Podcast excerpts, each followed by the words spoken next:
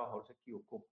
Pero desde, desde la mirada de la resiliencia, el, profesor Honagel nos dice, sí, pero es que en el 98% de las veces esa persona lo hizo muy bien. Es decir, balanceó todo lo que estaba en ese momento en su lugar de trabajo y resolvió bien. Es decir, que los seres humanos en el 90% de los casos resolvemos bien las cosas.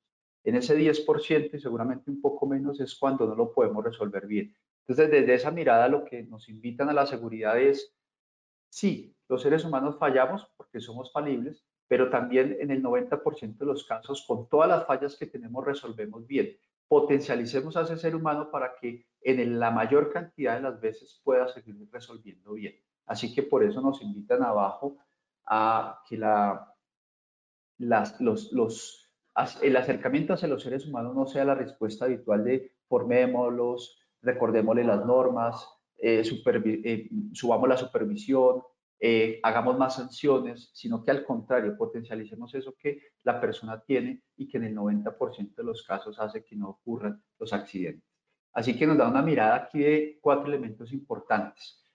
Primero, mirar la organización y la gestión. ¿Cómo es nuestra organización? ¿Cómo son los procedimientos? ¿Cómo es el liderazgo? ¿Cómo damos ejemplo? ¿Cómo hacemos la mediación entre los conflictos? Una organización que no da ejemplo, una organización que solamente exige temas de producción, pues simplemente eso es lo que el trabajador está haciendo al final de cuentas, pues rendir en producción porque es lo importante. Y a veces nos damos cuenta que desde la misma organización estamos enviando mensajes que pueden ser contradictorios, ¿no? También miramos los equipos, pero los equipos de trabajo como, como, como grupos de trabajo individuales, cómo es el espíritu de trabajo en equipo, cómo se vive la seguridad de valor, cómo es la vigilancia compartida. En este caso yo quisiera decir acá que podemos encontrar a veces subculturas dentro de una organización. Yo creo que todo lo hemos hecho. Si usted mira el área a la que usted pertenece en este momento y mira el área vecina, se va a dar cuenta que dentro de la misma organización hay dos tipos de culturas. Entonces hay equipos de trabajo y hay que poner cuidado de cómo se vive la seguridad en esos equipos de trabajo.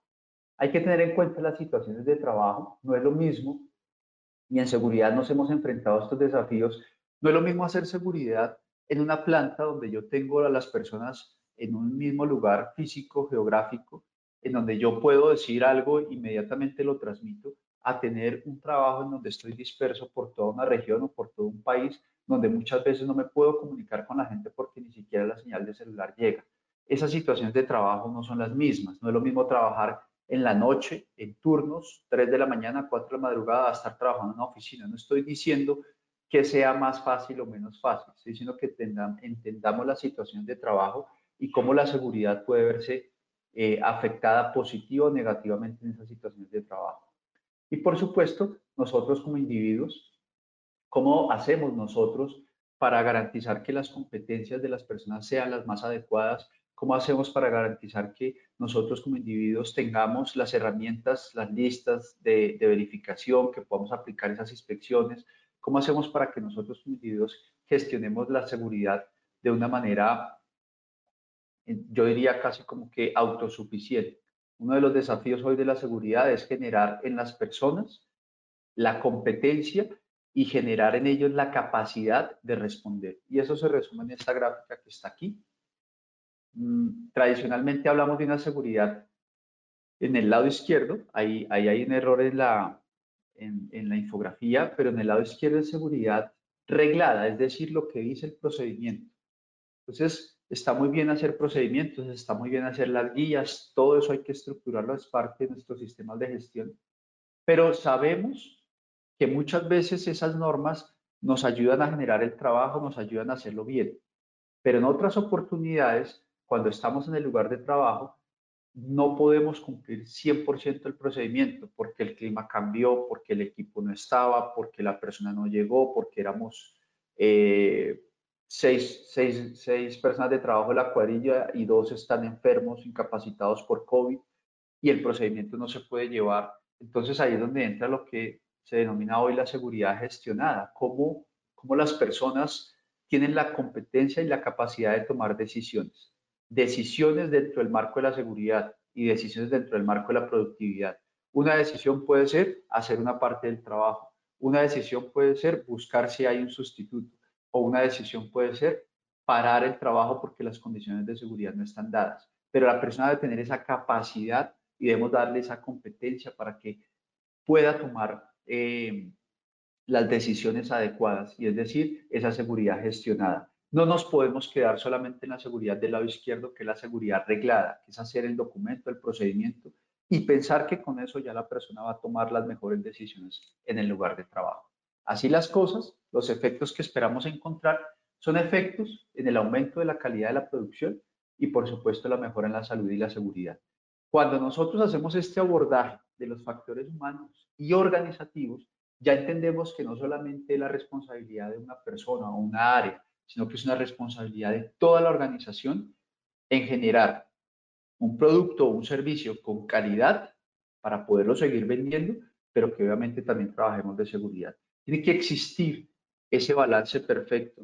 Sin, sin el servicio y sin el producto de calidad, pues no venderíamos y sin eso no habría seguridad pero tampoco nos podemos ir hacia una seguridad en donde descuidemos inmediatamente la calidad del producto.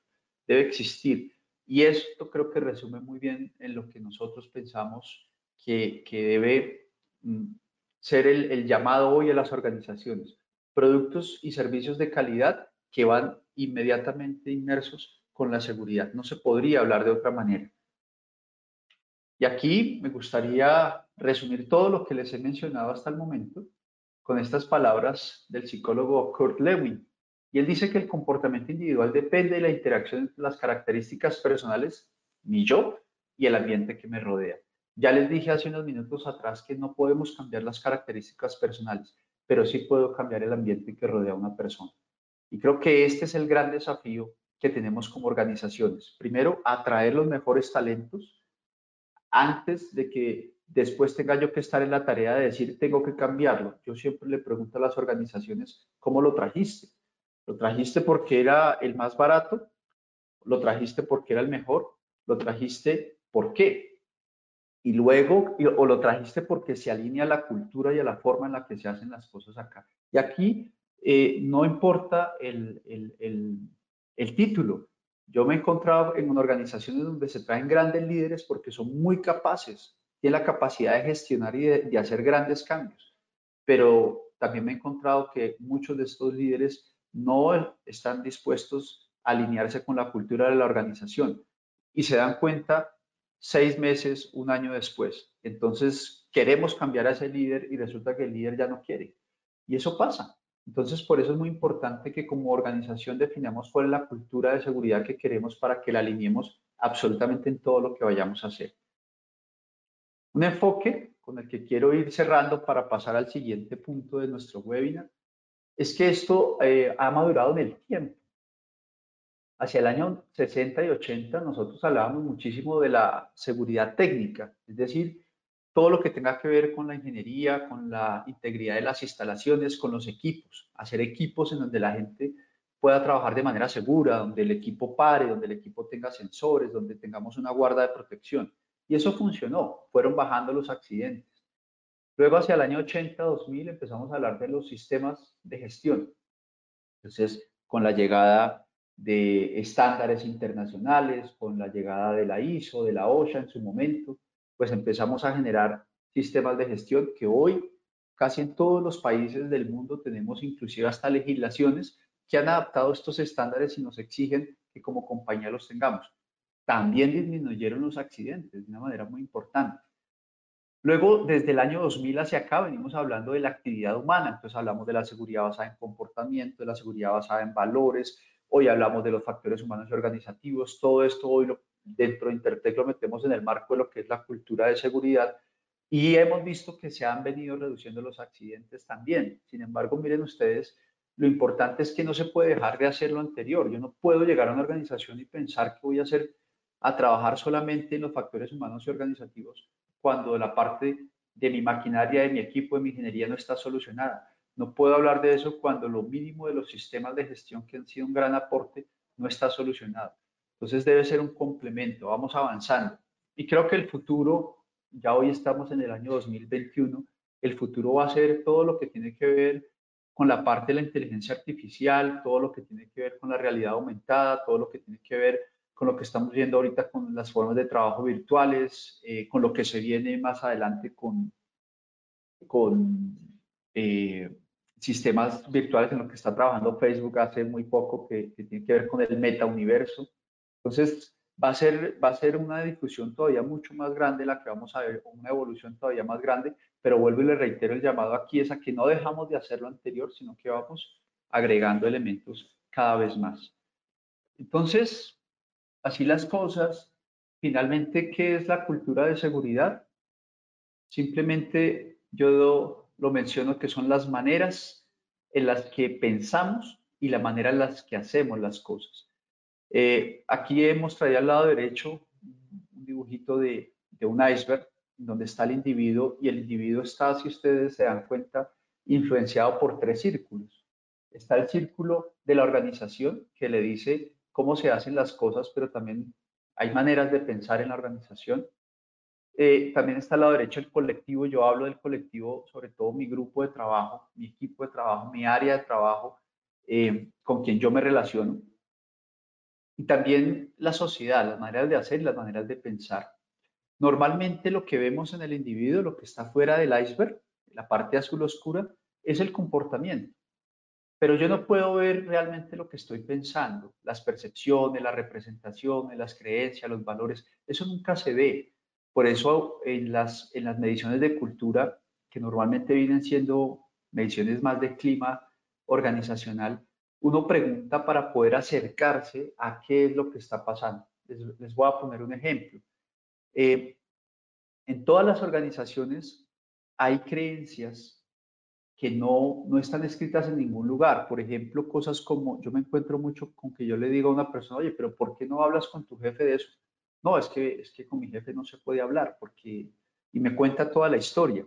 Pero cuando yo me voy al, al reglamento interno de trabajo, cuando me voy a los valores de la organización, dice valor, la comunicación. Reglamento, todo el mundo aquí puede, yo digo, pero claro, por eso es que la cultura organizacional normalmente no es solo lo que está escrito, es, es inclusive la brecha que hay entre lo que está escrito y lo que realmente hacemos. Eso significa que en esa cultura, del ejemplo que les estoy dando, no hay una cultura de comunicación abierta, inclusive hay una cultura del miedo. Y muchas personas lo pueden reconocer así. ¿Cómo esperamos nosotros implementar elementos, implementar mejoras en una cultura de seguridad en este caso, cuando desconocemos la cultura del miedo? Entonces es importante acercarnos realmente la cultura organizacional. En el dibujo del lado izquierdo hemos colocado el ejemplo porque la cultura de seguridad hace parte de la cultura organizacional. Yo no puedo implementar algo desde seguridad sin tener en cuenta cómo es mi organización. Otro ejemplo, cultura de seguridad muchas veces ponemos, vamos a implementar sistemas de reporte. Quiero que todo el mundo me reporte cuando vea algo que no esté bien. Y lanzamos el proyecto, lanzamos la encuesta o la herramienta y empezamos a ver que la gente no reporta. Cuando hacemos un estudio un poquito más de la cultura organizacional, nos damos cuenta que es que en esa organización está mal visto reportar. En esa organización el que reporta es visto como el soplón. En esa organización el que reporta eh, está mal visto porque significa que no lo pudiste gestionar. Entonces, la cultura de seguridad en este caso, esa herramienta que implementé no va a funcionar porque estoy desconociendo cómo soy yo como organización, qué elementos hay ahí. Entonces, la cultura de seguridad es las maneras en las que pensamos, las maneras en las que actuamos frente a los temas de salud y seguridad, que están directamente eh, influenciados por la organización, por el colectivo y por supuesto por la sociedad. Ese es un gran desafío entonces que tenemos nosotros para trabajar. Y aquí para ir eh, ya acercándonos al cierre de nuestro webinar, entonces, ¿cómo nos acercamos a trabajar eh, en estos factores humanos y en estos factores organizacionales? ¿Cómo, ¿Cómo, nos acercamos a trabajar en la cultura de seguridad? Acá yo he traído un, gráfico que me parece que es bien interesante. Aquí están los factores humanos y organizacionales en el lado izquierdo. Luego viene la actividad humana, es decir, lo que hacemos todos los días en nuestro lugar de trabajo y los efectos que nosotros vamos a encontrar, o el comportamiento, los resultados. ¿Qué debemos entonces trabajar? Lo que tenemos en el lado izquierdo, que son los factores humanos y organizacionales. La organización y el liderazgo. Tenemos que trabajar en los colectivos de, trabajo, los grupos de trabajo, tenemos que entender cómo es la situación de trabajo, lo que les mencionaba ahorita, saber muy bien que no es lo mismo aplicar un procedimiento en una planta donde controlo inclusive las condiciones climáticas, a trabajar en un sitio donde ni siquiera las personas están en un espacio controlado, sino que están al aire libre, entender las situaciones de trabajo y, por supuesto, entender a los individuos desde su competencia, desde su formación, desde la forma en la que él ve y hace el mundo, eh, en, la, que, en la forma en la que se relaciona con el mundo. Entonces, lo que quiero decir aquí es que debo intervenir o debo primero conocer esos cuatro elementos importantes. Organización, liderazgo, colectivos de trabajo, sitios y situaciones específicas del trabajo y a las personas. Sigue escuchando la siguiente parte de este podcast.